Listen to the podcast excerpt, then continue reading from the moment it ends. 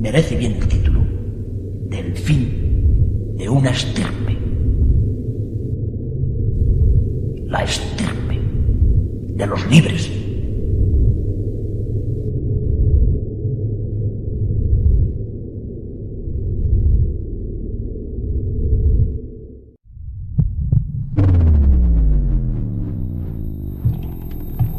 Algo vive en las sombras. Alguien está siempre en el umbral. Desde el inicio de todos los inicios, desde el mismo principio de la materia. Es una vieja canción, una danza, una batalla, dos perspectivas, dos rostros, sombra y luz.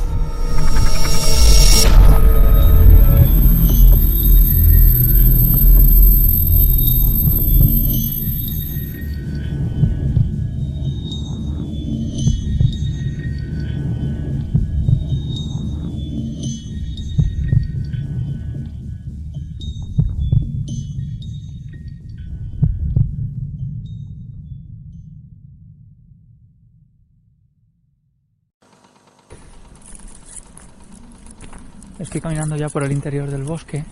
Hemos empezado la investigación hace aproximadamente una hora y la idea es separarnos, caminar a solas por el bosque, siempre con cautela y con precaución porque es muy fácil perderse aquí, ya lo hemos comprobado a lo largo de la tarde. Hemos comprado una cinta especial que tengo aquí y que voy eh, pasando de un lado a otro de los árboles para evitar perderme. Y es que a lo largo de los años se encuentran por aquí muchos, muchas cuerdas, muchos papeles de este tipo que corresponden a personas que vienen aquí a intentar suicidarse, que no lo tienen muy claro y que para evitar perderse en caso de querer salvarse van colocando cuerdas de un árbol a otro.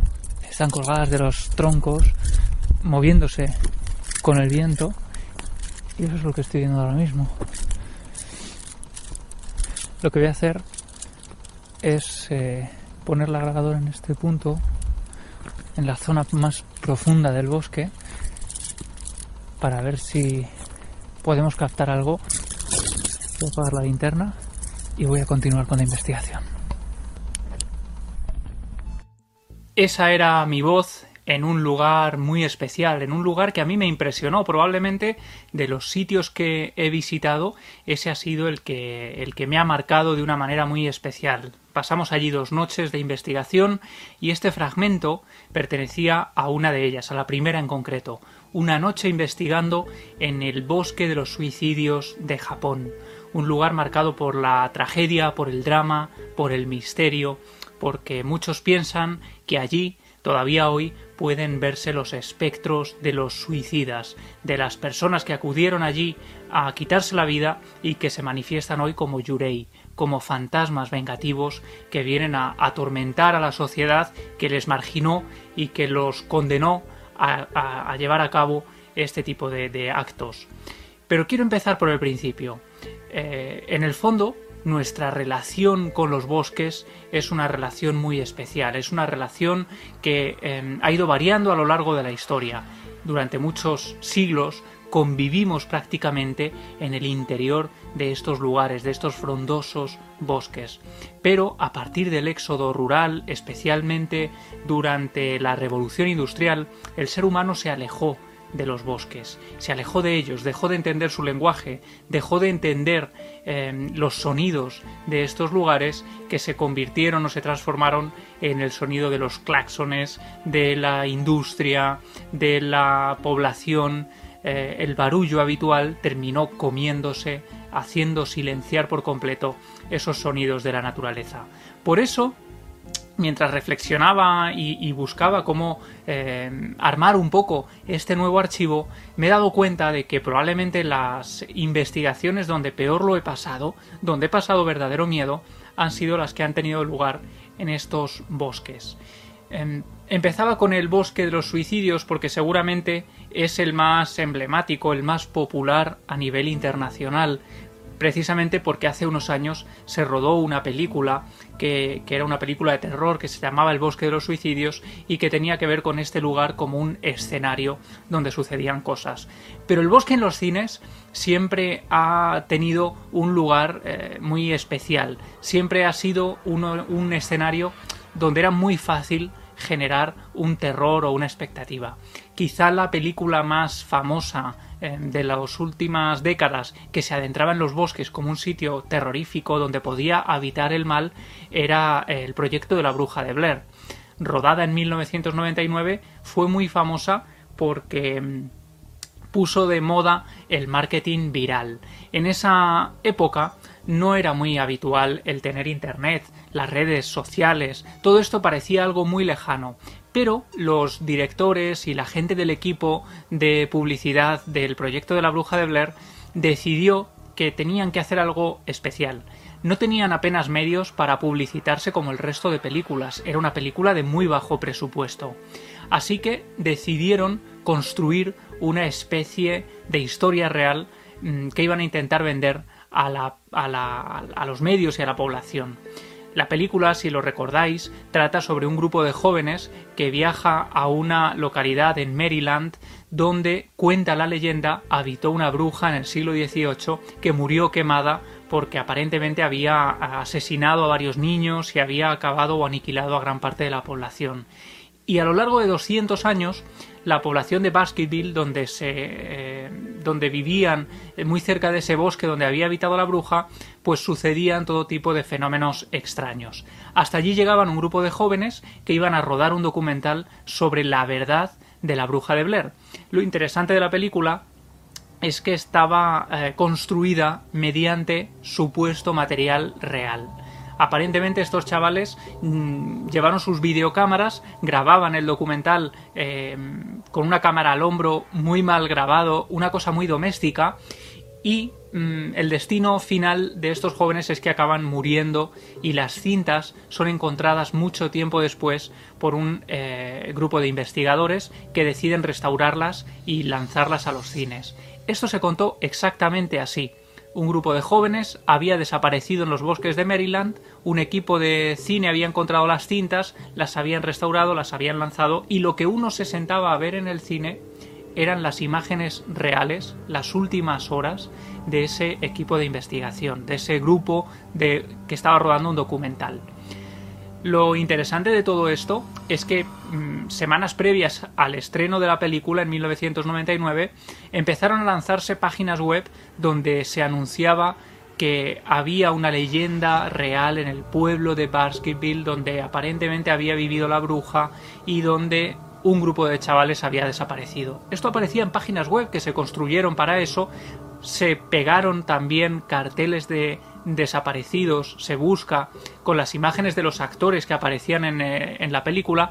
Y yo recuerdo perfectamente, eh, siendo muy joven, amigos que habían ido a verla y que habían salido aterrados, no tanto por la película, porque si uno la ve sabiendo ya el truco, probablemente tampoco le genere tanta angustia. Pero cuando uno iba preparado para ver realmente las últimas imágenes de unos adolescentes em, adentrándose en un bosque para vivir una pesadilla, la perspectiva cambiaba de manera razonable y mucha gente salía de los cines, salían mareados también por el movimiento tan brusco de la cámara y desde luego es muy interesante, ¿no? Es muy interesante ver todo, el proyecto de la bruja de Blair desde sus orígenes hasta que termina lanzándose. Hay anécdotas que cuentan los directores, por ejemplo, como que dieron clases a los propios actores para que en algunas ocasiones fueran ellos quienes movían la cámara realmente. Eh, los dejaban para ello metidos en el bosque durante días, rodando esas escenas que son perturbadoras realmente, cuando ellos ya están perdidos, cuando son incapaces de encontrar la salida, van descubriendo que cada noche desaparece uno y entonces, durante esos días, el, equipo de dirección dejó allí a los jóvenes durmiendo de verdad en el bosque. Algunas noches entraban para asustarlos antes de que empezaran a rodar. y les dejaban la comida en cestos con unas eh, banderas naranjas marcadas para evitar que durante esos días tuvieran contacto con el exterior, para que la sensación de estar perdidos de verdad fuera auténtica. Y de hecho les dejaban improvisar. Eh, ellos tenían un pequeño mm, boceto de lo que tenía que suceder, de lo que iba sucediendo, no sabían realmente el final para que todo fuera mucho más sorprendente. Y la película fue un verdadero éxito.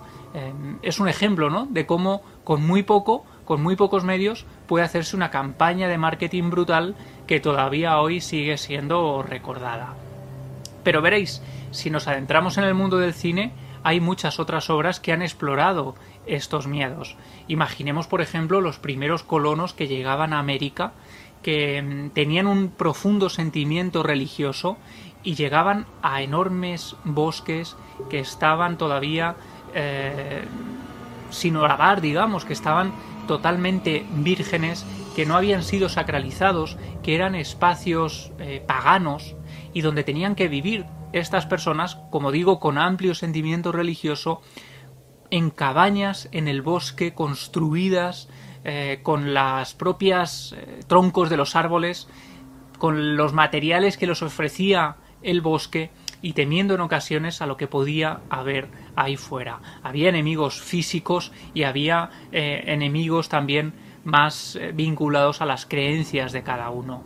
Decía eh, Antonio José Navarro en El Imperio del Miedo, este libro que explora el cine de terror y cómo determinados impactos han continuado a lo largo de la historia, él decía que la cabaña en el bosque es para los Estados Unidos como una catedral gótica, como una zona donde uno puede enfrentarse también a los miedos más profundos, donde hay una oscuridad eh, muy especial.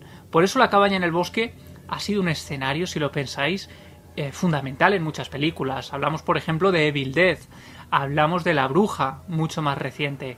Hablamos del bosque, por ejemplo, de Shyamalan, el director del Sexto Sentido, hizo una película llamada El Bosque que contaba la historia de una comunidad reducida que, vivía en el interior de una zona boscosa enorme mm, de la que no podían salir porque vivían ahí fuera eh, unos seres temibles que les impedían avanzar y moverse y, abandonar ese bosque. Y de esta manera Shyamalan exploraba el poder del miedo también como arma política, como arma que es capaz de tener encerrada a una comunidad.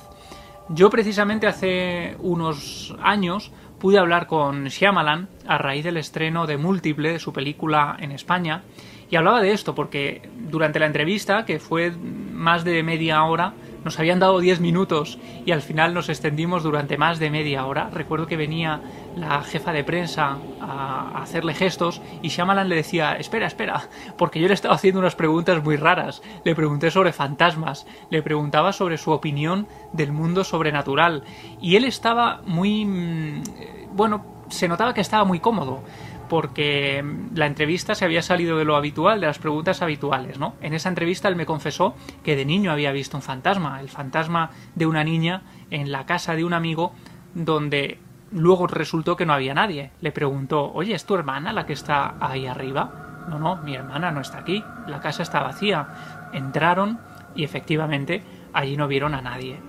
Bueno, pues en esa entrevista Shyamalan me hablaba de los bosques, como un lugar que, a él le parecen especialmente representativos. Le parecían espacios liminales, lugares donde lo sobrenatural puede irrumpir en cualquier momento.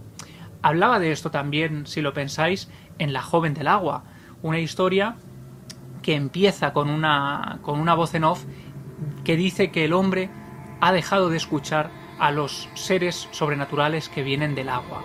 Bueno, pues algo así podría suceder con lo sobrenatural que viene del bosque, de ese lugar que hemos apartado, que hemos convertido en el extrarradio de las ciudades, que solo visitamos para el ocio, pero que durante la noche, cuando el lugar queda desierto, cuando ya no hay nadie ahí que nos haga sentir cómodos, que nos haga sentir acompañados, no nos gusta especialmente. Los bosques son lugares que nos incomodan. Y precisamente por eso, Shyamalan, autor del Sexto Sentido, uno de los grandes directores del siglo XX y del siglo XXI, había decidido utilizarlo como el escenario de una de sus películas. Está en muchas otras también. Está en El Incidente, donde la naturaleza se venga del ser humano em, a través de unas esporas. Bueno, pues los bosques siempre son lugares temibles, lugares donde lo sobrenatural puede eh, interceder en cualquier momento. Yo recuerdo, hace unos años, por ejemplo, hice un reportaje sobre la Santa Compaña, esa creencia en la Galicia rural de que mm, en mitad de la noche pueden aparecer una serie de figuras encapuchadas que pertenecen al más allá, que son una especie de emisarios del otro lado y cuya visión no augura nada bueno para el testigo. Ver a la Santa Compaña como, como una especie de procesión similares a los viáticos, a esas procesiones de viático que en algunas noches entraban en las comunidades para llevarse a alguien que había fallecido. Bueno, pues encontrarse a la Santa Compañía era un signo de que la muerte estaba próxima, la tuya, la de un familiar o la de algún vecino. Y cuando alguien veía a la Santa Compañía, lo único que podía era intentar protegerse para evitar que esta procesión de difuntos te llevara con, con ellos. Lo que me contaba un antropólogo, Gerardo Basairas, que ha investigado en profundidad el fenómeno de la compañía, es que la Santa Compañía ha dejado de verse porque nos hemos alejado de su territorio, que eran los bosques, los bosques de la Compañía, donde vivían familias hace siglos, donde era habitual toparse con ella y que de alguna manera nos habíamos eh, alejado de estos sitios y nos habíamos apartado de, esta, de, este, de este tipo de visión que tiene tanto que ver con nuestro folclore. Hablaba también de un dato interesante y es cómo la luz terminó matando a las creencias sobrenaturales. Hay estudios que cuentan que en algunas eh, regiones de Sudamérica, por ejemplo, donde la electricidad que llega no es suficiente para iluminar poblaciones enteras, donde hay pequeñas comunidades aún habitando en bosques, perduran con más fuerza este tipo de creencias. Pero en Galicia, con la llegada de la electricidad que iluminó poblaciones enteras, eh, pues fue diluyendo también eh, este tipo de, creencias. Fijaos qué interesante, ¿no? Porque los bosques siempre han estado aunados a este tipo de tradiciones, a las damas de los bosques, a las aparecidas de los caminos que después se convirtieron en las chicas de la curva, ¿no? Cuando industrializamos todo, cuando asfaltamos todos los caminos donde antiguamente aparecían este tipo de daimones y actualmente se han renovado, pero siguen siendo los lugares de encuentro donde antes se producían este tipo de fenómenos.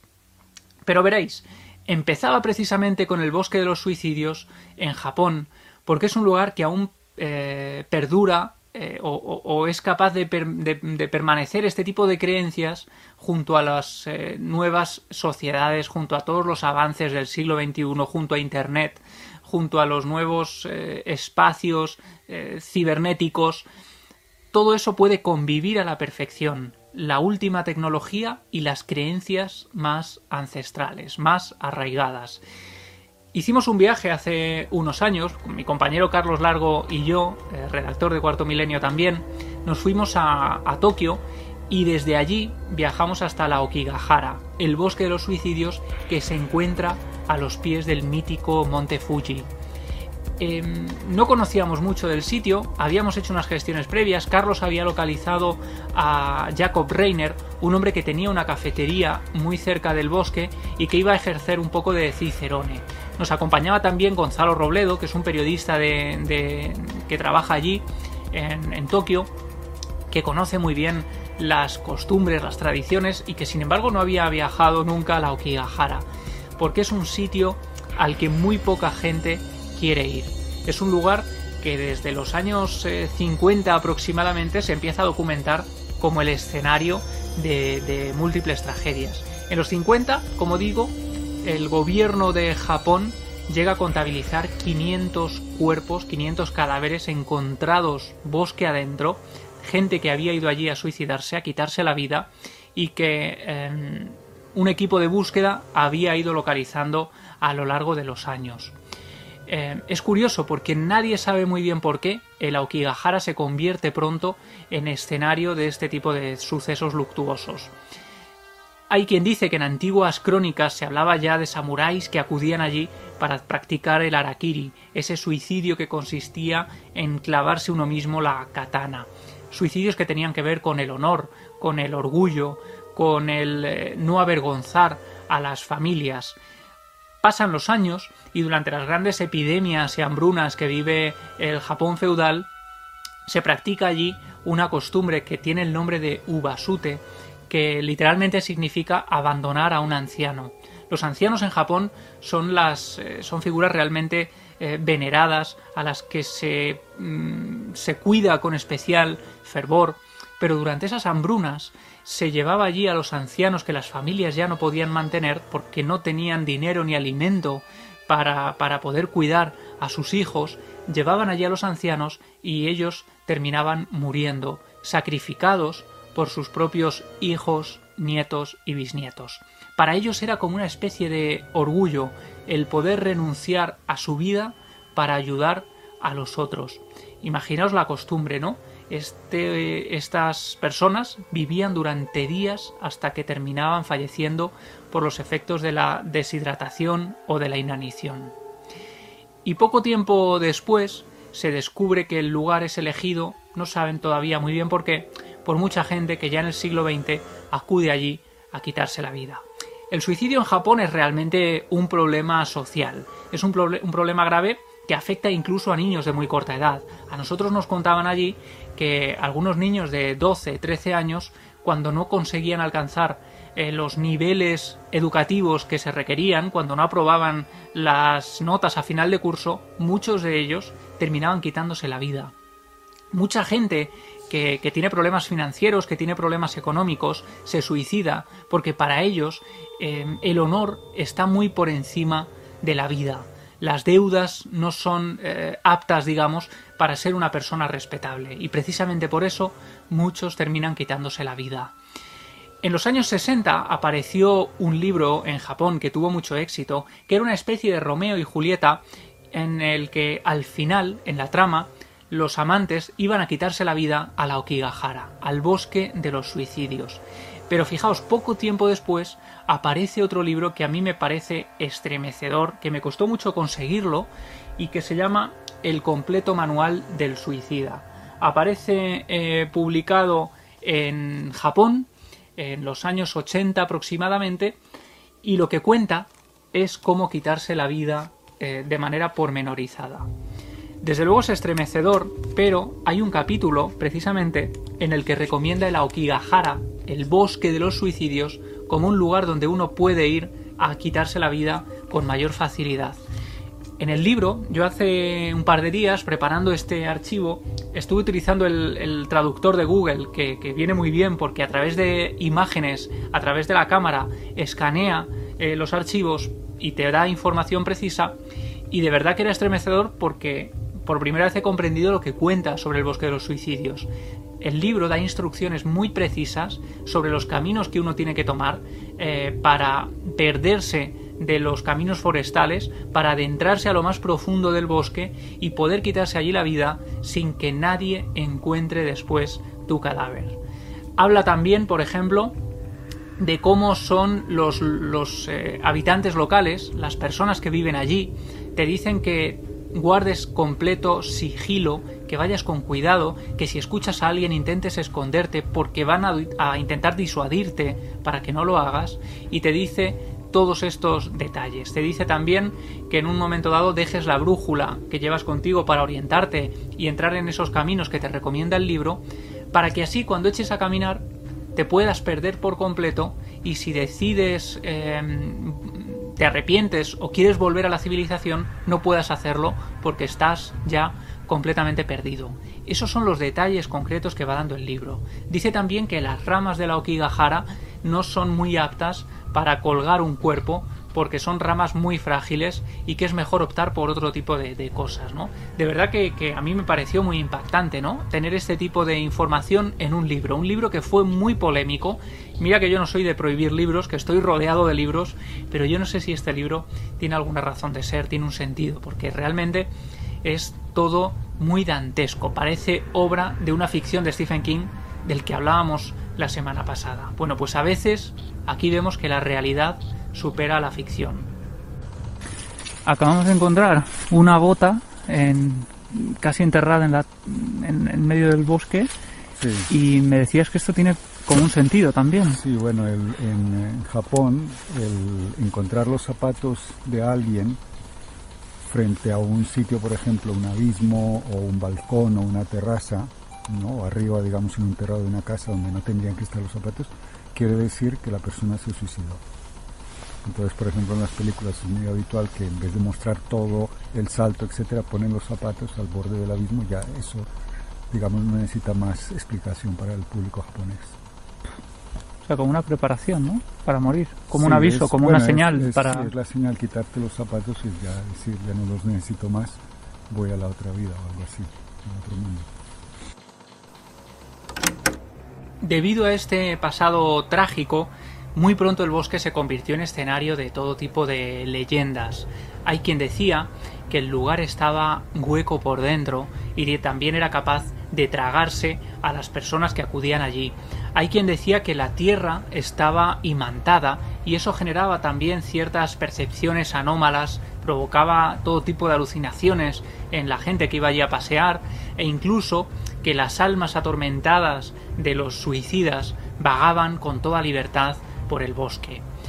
Hay eh, algunos documentales que han mostrado, por ejemplo, que algunos suicidas antes de quitarse la vida han lanzado determinadas maldiciones colgando objetos de los árboles que quedaban ahí como un escenario realmente eh, de película de terror, como finalmente ha terminado convirtiéndose.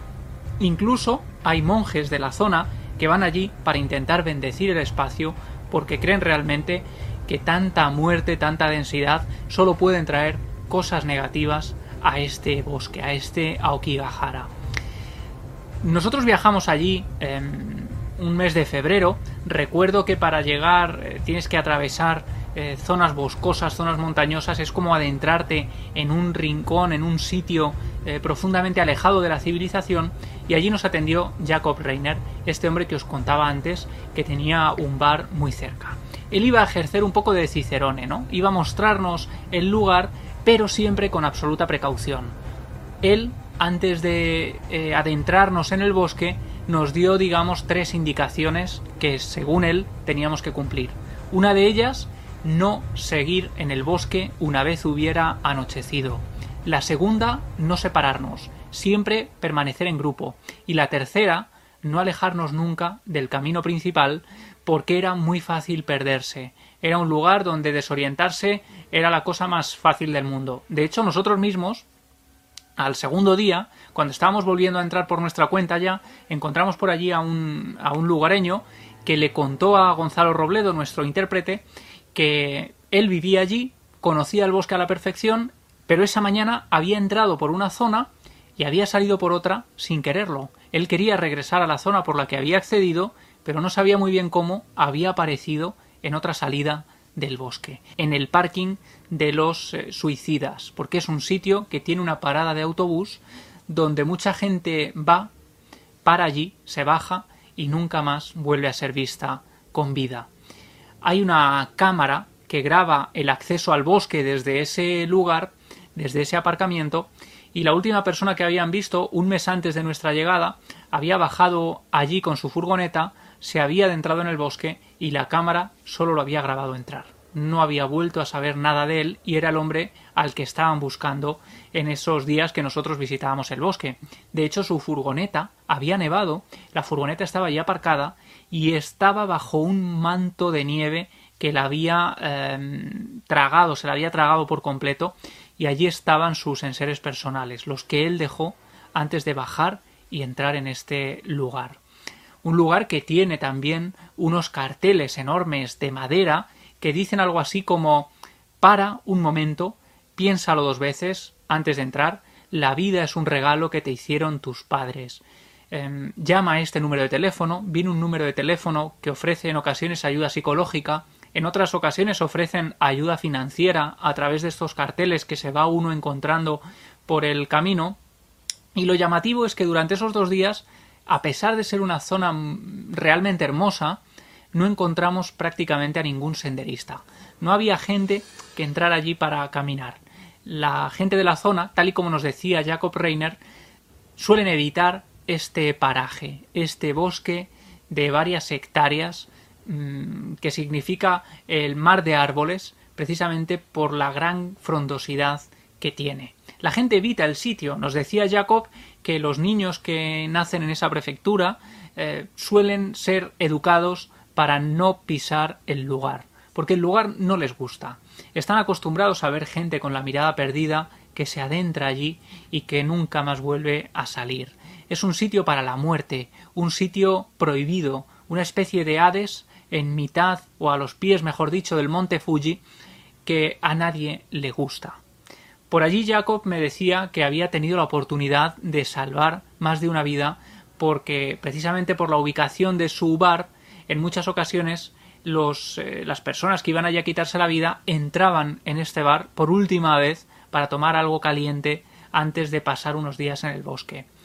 Y una costumbre que es realmente extraña es que las personas que quieren quitarse la vida no entran allí a hacerlo sin más, sino que llevan consigo unas cuerdas de dos metros, de tres metros, que van colocando entre los árboles mientras caminan para dejar una especie de rastro por el que poder volver en todo caso si al final se arrepienten.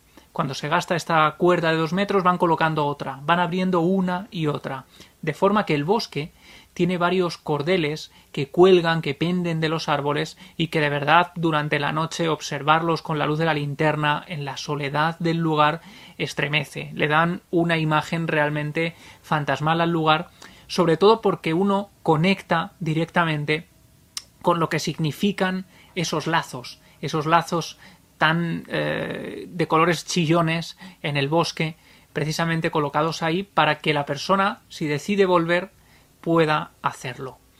¿Por qué? Pues porque em, durante el proceso, digamos, porque es una especie de proceso el de adentrarse en el bosque, pueden pasar varios días, días en los que la persona eh, reflexiona sobre si merece la pena o no vivir, seguir adelante.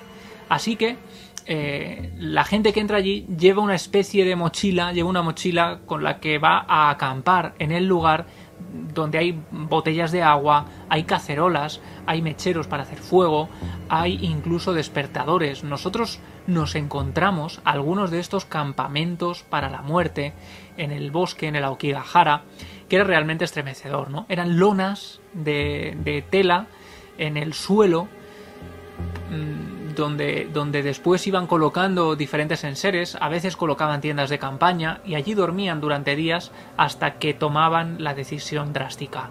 Si tomaban la decisión, se alejaban entonces de ese campamento, se alejaban de esas cuerdas, de esos cordeles, para eh, procurar que nadie les encuentre.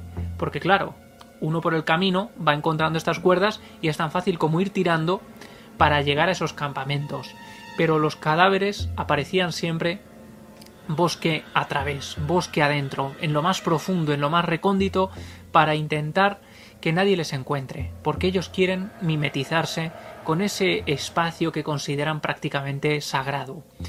En los años 70 esto fue un auténtico problema. El gobierno de Japón decidió poner en marcha un equipo de búsqueda especializado que peinara la zona, que barriera la zona para localizar cuerpos y evitar que fueran los turistas o los senderistas quienes encontraban este tipo de imágenes. También cada año aparecen eh, batallones de voluntarios que se dedican a esto, a adentrarse en las zonas que ya más o menos conocen, ya saben dónde es eh, relativamente habitual encontrar eh, los cadáveres para buscarlos, ¿no? para saber dónde están y sacarlos del bosque. De hecho, hace unos años el gobierno de Japón decidió dejar de informar del número de, cuerpos que aparecían en el Aokigahara porque lo consideraban una especie de efecto llamada. Pero veréis, todo esto tiene también su vinculación, como adelantaba antes, con el misterio. Jacob Reiner nos decía que él había tenido experiencias también muy extrañas, de desorientarse, de quedarse como en blanco en medio de los de un camino que él estaba cruzando para llegar a su bar y no saber muy bien cómo avanzar, como si se hubiera quedado noqueado durante unos instantes. Y creía que eso podía deberse efectivamente a la magnetización de la Tierra. Jacob había traído consigo un imán para mostrarnos que efectivamente eso que nosotros considerábamos leyenda urbana era pura realidad. Se agachó se acuclilló y entonces empezó a coger un puñado de tierra, pasaba el imán por encima y entonces la tierra quedaba pegada al imán, estaba imantada. No sabemos si evidentemente eso tiene alguna vinculación con las alucinaciones o no que allí han tenido algunas personas, pero era una muestra de que la leyenda urbana no siempre es tal, de que a veces em, esto que se cuenta como, como una cosa que puede no ser cierta, tiene su base auténtica. Pero veréis, Jacob nos contó una historia que yo creo que es de las más eh, impactantes referentes al bosque, que es la de unos amigos que tienen una cabaña precisamente a las puertas del, del lugar y que en más de una ocasión, por ejemplo, allí habían sido despertados por la noche por alguien que había intentado suicidarse, había fallado eh, y entonces estaba saliendo a pedir auxilio, a pedir ayuda y se encontraban a gente muy malherida, eh, gente intoxicada, gente sangrando, que golpeaba los cristales para despertarles pidiendo ayuda. Les había ocurrido en varias ocasiones y habían terminado casi abandonando esa cabaña que solo utilizaban de manera puntual para hacer alguna cena o para pasar un fin de semana. Uno de esos fines de semana, esta pareja monta una fiesta, allí van varios amigos y una de las chicas por la noche sale a tomar el fresco al bosque y ve mm, cuando está a punto de entrar que sus amigos realmente se están adentrando en el bosque. Así que ella empieza a seguirlos, porque no quiere quedarse sola allí, empieza a caminar detrás de los que cree que son sus amigos, los va llamando, les va llamando por su nombre, ellos no le hacen caso, no la obedecen, siguen caminando sin más, y cuando por fin, varios kilómetros ya, bosque adentro, ella consigue casi alcanzarlos, se da cuenta de que no son sus amigos, sino que son simplemente unas piernas sin torso que caminan, caminan y caminan. Ella se queda aterrorizada se queda además perdida en el bosque porque las piernas han estado conduciéndola hasta lo más profundo, lejos de ese camino principal, y allí ella solo puede quedarse paralizada, gritar, pedir auxilio, hasta que sus amigos reales terminan escuchándola y corren hacia ella para sacarla de allí. Ella mantenía que había visto a esas piernas em, caminar y perderse en lo más profundo del bosque Aokigahara. Eso la había dejado marcada, la había dejado impresionada y finalmente los amigos de Jacob decidieron no volver a esa cabaña. En otra ocasión nos decía que había encontrado el esqueleto de una niña que vestía su uniforme escolar, que estaba ya prácticamente podrido por el paso del tiempo, y que en ese lugar sintió que alguien lo estaba acompañando. Sintió un mareo también, empezó a encontrarse mal, quizá por la sugestión, y tuvo que marcharse de allí. Las imágenes realmente son estremecedoras, las imágenes que uno puede encontrar de, la gente, de los cadáveres, de los cuerpos. Eh, hablamos con diferentes vecinos de allí, todos estaban realmente eh, sugestionados y sobrecogidos por la influencia negativa que tiene el lugar. Y finalmente, esa primera noche, desobedecimos los consejos de Jacob. Cuando cayó la noche, nos dimos cuenta de que no se trataba de un paripé, porque Jacob dijo que él se marchaba, que no iba a quedarse allí porque, porque no quería quedarse solo en ese lugar. Y dijo, vosotros sois responsables de lo que hagáis, pero yo me marcho inmediatamente. Allí nos quedamos, en el Aokigahara, echamos a caminar en grupo, eh, el operador de cámara, Carlos Largo y yo, y de pronto descubrimos uno de esos campamentos, también estaba eh, nuestro intérprete Gonzalo, descubrimos ese campamento, un primer campamento que nos impresiona, porque lo que habíamos encontrado hasta entonces eran unos zapatos, eran unos restos de comida, de latas en conserva, pero allí encontramos ya el primer campamento, perfectamente eh, colocado, había varios tatamis en el suelo, había una escalera, eh, una escalera de mano colocada sobre las ramas de un árbol, y lo que más nos sobrecogió es que al levantar los tatamis empezamos a encontrar cartuchos de escopeta. Gonzalo nos decía que aquella no es zona de caza ni muchísimo menos y desde luego todo hacía pensar en lo peor, ¿no? Varios tatamis ahí perfectamente colocados porque también existen eh, personas que acuden de manera colectiva a quitarse la vida. ¿Qué es esto, tío? ¿Qué es esto? Estos son tatamis, son para dormir aquí. Sí. Aquí tirados en medio del estén bosque, juntas, ¿no? Normalmente nunca los ponen así, ¿no? Y no son muy viejos, ¿eh? No son muy viejos. Fíjate, son 1, 2, 3, 4, 5, 6, 7, 8 tatamis colocados en medio de los árboles, llenos de hojas y de... de... Como si hubieran dormido aquí personas, varias personas durmieron, pero ¿qué objeto tiene traer los tatamis hasta aquí? Si tienen un saco de dormir o... Y mira, Mm. ahí hay como restos también de Mm. cosas, ¿no? Son tatamis, tío, mira qué imagen, macho. Oye, ¿y esto? Ey, esto es una bala, ¿no? Esto es una bala de escopeta. De recortada, ¿no? Así, Cartucho. un cartucho. Pero aquí no hay animales para cazar. Allí había restos de latas de comida, había botellas de agua vacías, había todo tipo de enseres personales. Seguimos caminando y decidimos ya hacer la prueba de quedarnos completamente solos en el bosque, dispersarnos con las máximas garantías de seguridad, por supuesto. Habíamos comprado rollos de cuerda para hacer como hacían otras personas allí, ir enrollándolas en los árboles para adentrarnos en lo más profundo del bosque e intentar sentir el lugar en soledad, para sentir em, eh, si todas esas leyendas que contaban algunos, ese tipo de apariciones, bueno, íbamos a hacer grabaciones psicofónicas, íbamos a hacer pruebas allí con absoluto respeto, con absoluto cuidado, pero adentrándonos en el bosque.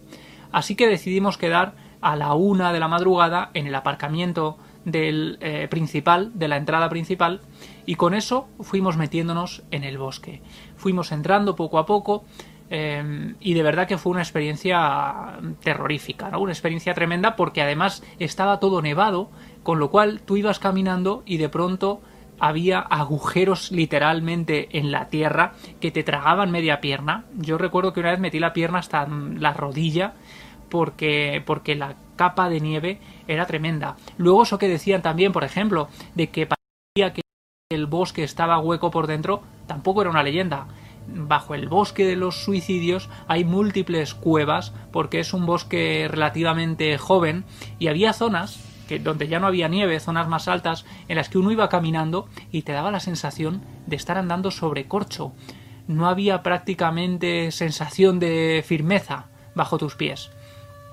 Así que eh, he de reconocer que la experiencia duró menos de lo deseado, porque no me sentía seguro en este lugar hice varias grabaciones, no salió nada especialmente reseñable, ahí grabé, eso sí, unas crónicas en completo silencio, hablando a cámara y contando algunas cosas que a mí me llamaban la atención. Pero la vuelta fue quizá el, impacto más brutal de la noche.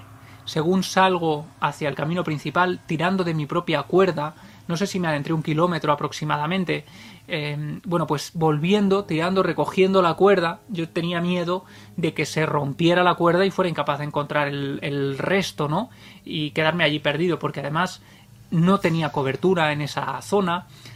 Era realmente una temeridad lo que habíamos hecho y, así lo, lo, confesamos después durante una cena muy tardía que tuvimos en el hotel, ya eso de las 3 de la mañana. Bueno, pues fui recogiendo cuerda hasta llegar al camino principal, eh, creo que no he sudado nunca más a temperaturas bajo cero porque hacía mucho frío, pero allí de la impresión y de la sugestión eh, sudé mucho como si estuviera en una noche de verano. Llegué por fin al camino principal y según andaba iba escuchando una música muy alegre, muy contundente a lo lejos, una música que parecía propia de una fiesta, pero yo sabía que a varios kilómetros a la redonda allí no hay absolutamente nadie. Según me iba acercando al aparcamiento, la música se hacía más y más evidente. Hasta que al llegar allí al parking, ya en la explanada enorme, nos dimos cuenta, me encontré allí con mis compañeros, y nos dimos cuenta de que la música venía de una cabaña enorme que hay en la entrada, que por las mañanas sirve como una especie de centro turístico donde se informa a los senderistas de las sendas fundamentales del bosque, pero por la noche, cuando el lugar cierra, abre sus ventanas, sacan unos enormes altavoces y ponen música muy fuerte durante toda la noche para que eh, sirva como una especie de bote salvavidas, para intentar propagar por el bosque algo de alegría, para intentar que si hay alguien reflexionando sobre si la vida merece o no la pena, al escuchar la música, decida vivir y decida en salir en busca de ese sonido que le va a reconciliar o le va a volver a conectar con la vida. Desde luego la imagen es eh, impactante, ¿no? La imagen de esa cabaña en el bosque, noche tras noche, emitiendo una música, un estruendo que se propaga por el bosque. Ahora mismo estoy andando cerca de la salida del bosque y de fondo oiréis una música muy alta. Está puesta en una casa, una casa completamente solitaria, ya es noche oscura, noche cerrada. Es una música alegre, una música fuerte y está hecha para intentar disuadir a la gente que quiere suicidarse. Para eso tiene este volumen que hace que se oiga incluso desde aquí. Pero sin duda la experiencia más impactante la vivimos en la segunda jornada. Uno podría pensar que todo esto es también leyenda, que es una, una, ficción que se ha construido en torno a un paraje para atraer a los turistas más macabros. Esta corriente que se ha denominado ahora tanatoturismo y que, y que bueno, pues podría tener que ver con un intento de vender un lugar a través de la ficción.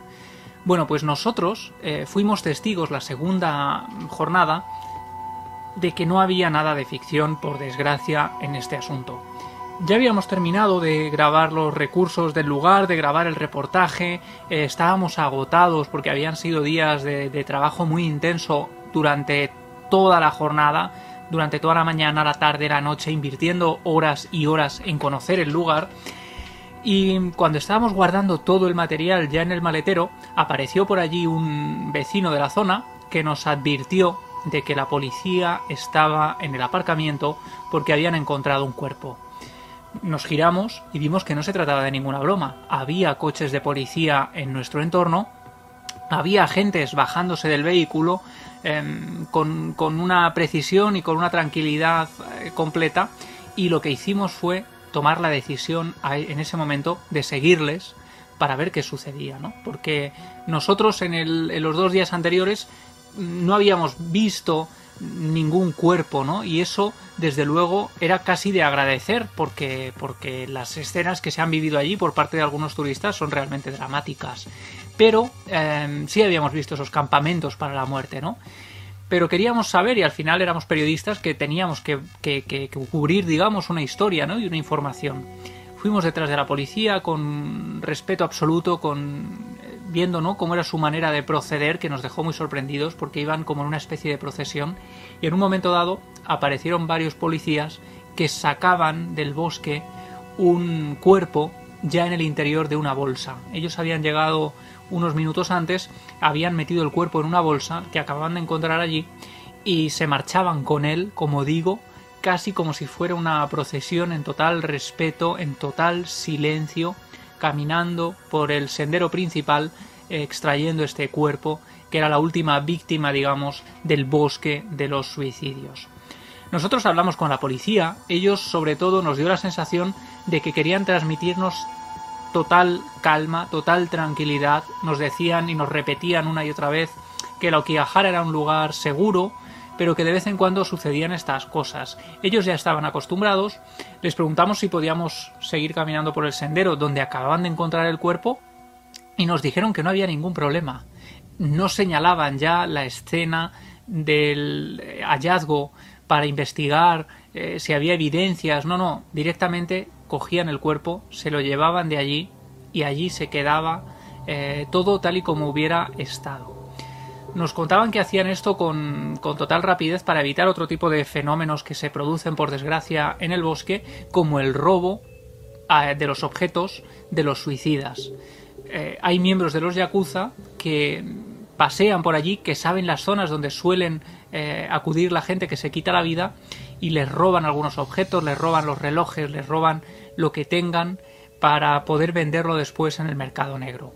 Es decir, que hay toda una sociología en torno a este lugar de la muerte que a nosotros nos pareció muy llamativa, que nos pareció muy interesante y que en el fondo, como ocurre en tantos lugares, como ocurre en los sitios donde la tragedia y el drama están a la orden del día, también había lugar para el misterio puro y duro, para la leyenda, para los, eh, las historias que se contaban que sucedían allí precisamente debido a la, eh, al oscurantismo del escenario.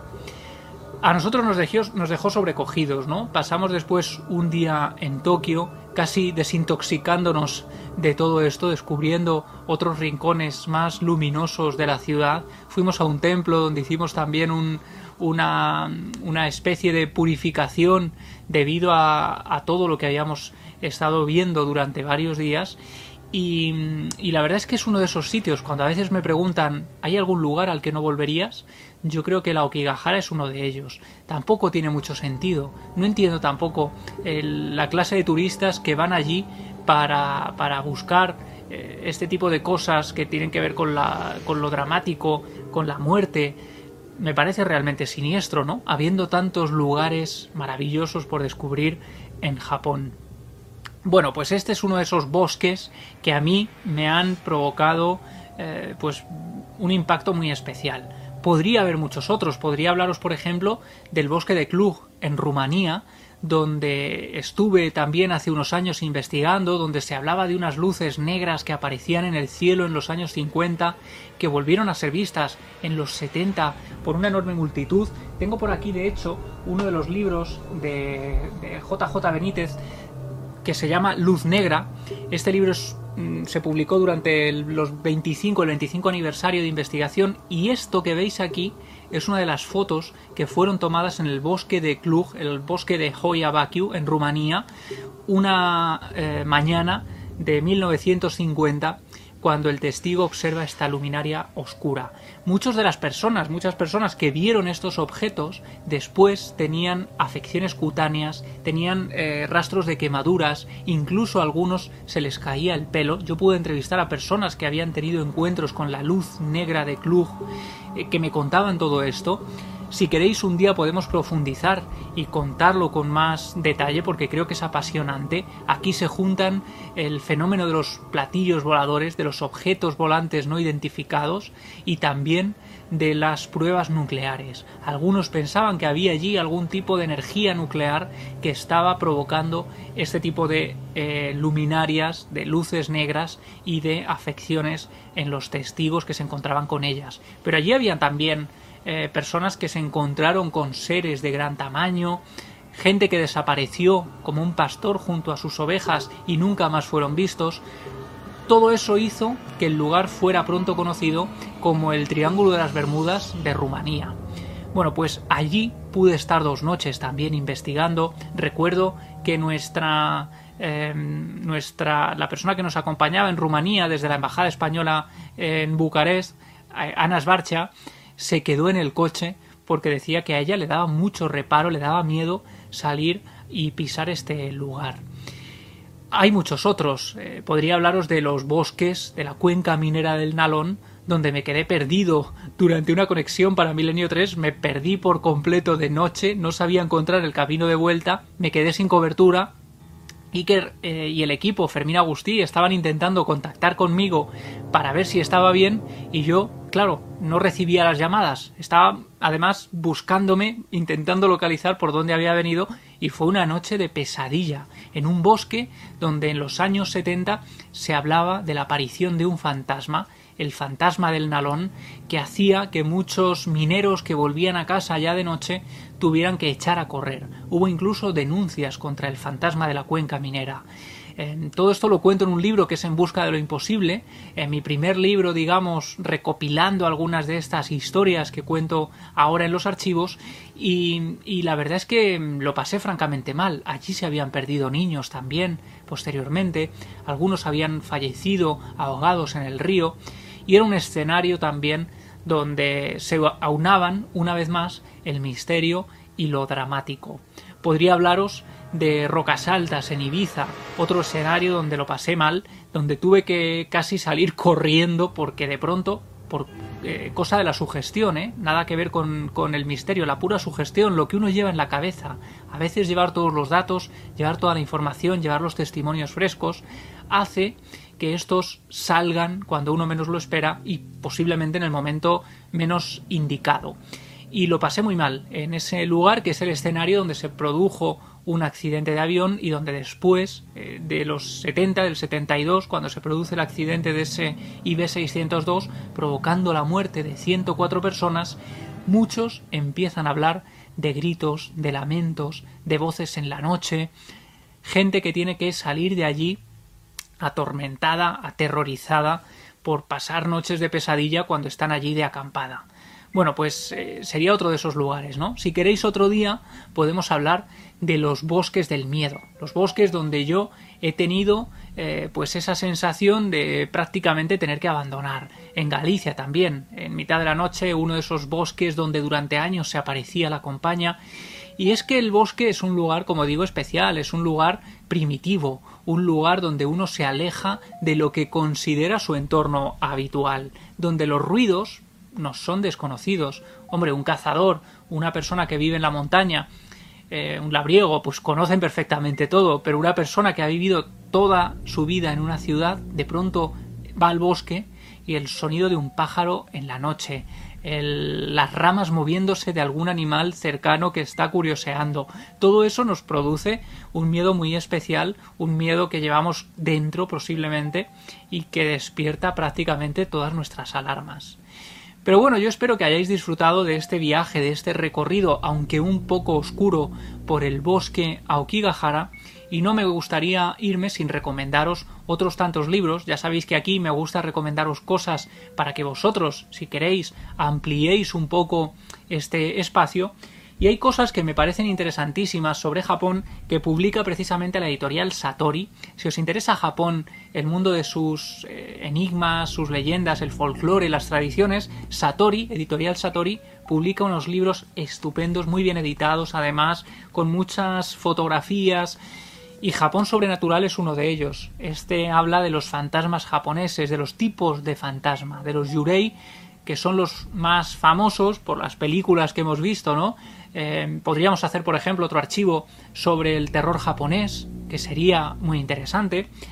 Pero este es uno de los que yo os recomendaría, junto, por supuesto, a mitos y leyendas de Japón, que también cuenta algunas cosas sobre el monte Fuji, los eh, eh, personajes fundamentales de la mitología de este monte sagrado.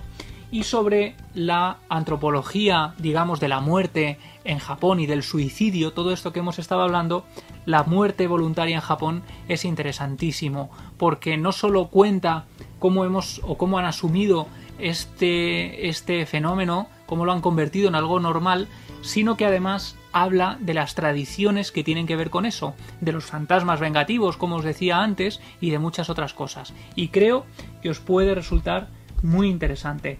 Tengo muchísimo, es que Japón me fascina, ¿no? Y, sobre todo porque tiene una mitología muy rica. Eh, hay cientos de tipos de fantasmas diferentes. Y precisamente por eso recomendaría también Fantasmas y Samuráis, que son relatos de fantasmas eh, en el Japón feudal. De verdad que hay algunos que no tienen nada que envidiar algunos clásicos modernos que ya conocemos y por supuesto mitos populares de Japón, que también eh, es una buena compilación de algunas de estas cosas. Hay muchos más. Hay algunos, eh, hay algunos, por ejemplo, que son compilaciones de los tipos de fantasma, pero ilustrados, que son muy bonitos y que si queréis para algún regalo a alguien que le guste Japón, pues es una pasada también para tenerlos. Pero hay muchísimo. Si queréis, todo eso lo reservamos para cuando hagamos algo sobre el terror japonés. Ahí podríamos hablar de videojuegos, podríamos hablar de películas, podríamos hablar de mangas, podríamos hablar de muchas cosas que, que yo creo que pueden ser muy perturbadoras. Descubrir a los creadores del terror japonés y cómo ellos se basan en historias y en creencias reales que están muy arraigadas en esa cultura. Puede ser un viaje bonito, eh, lo haremos seguramente dentro de poco porque me apetece mucho contaros algunas cosas y una vez más, antes de despedirme, quiero agradeceros vuestro afecto, vuestros mensajes y vuestro apoyo a este pequeño espacio en el que llevamos ya unos cuantos programas explorando algunos de nuestros miedos, pero también, por supuesto, algunas historias que pueden ofrecernos conocimiento. El miedo tiene muchas aristas, podemos aprender también de él sin ninguna duda. Mañana estarán Iker y Carmen en Milenio Live. Les mando un abrazo enorme, también al resto de compañeros de la estirpe de los libres y otro enorme para vosotros. Un abrazo grande, gracias por estar ahí. Nos vemos cuando queráis en estos archivos del miedo.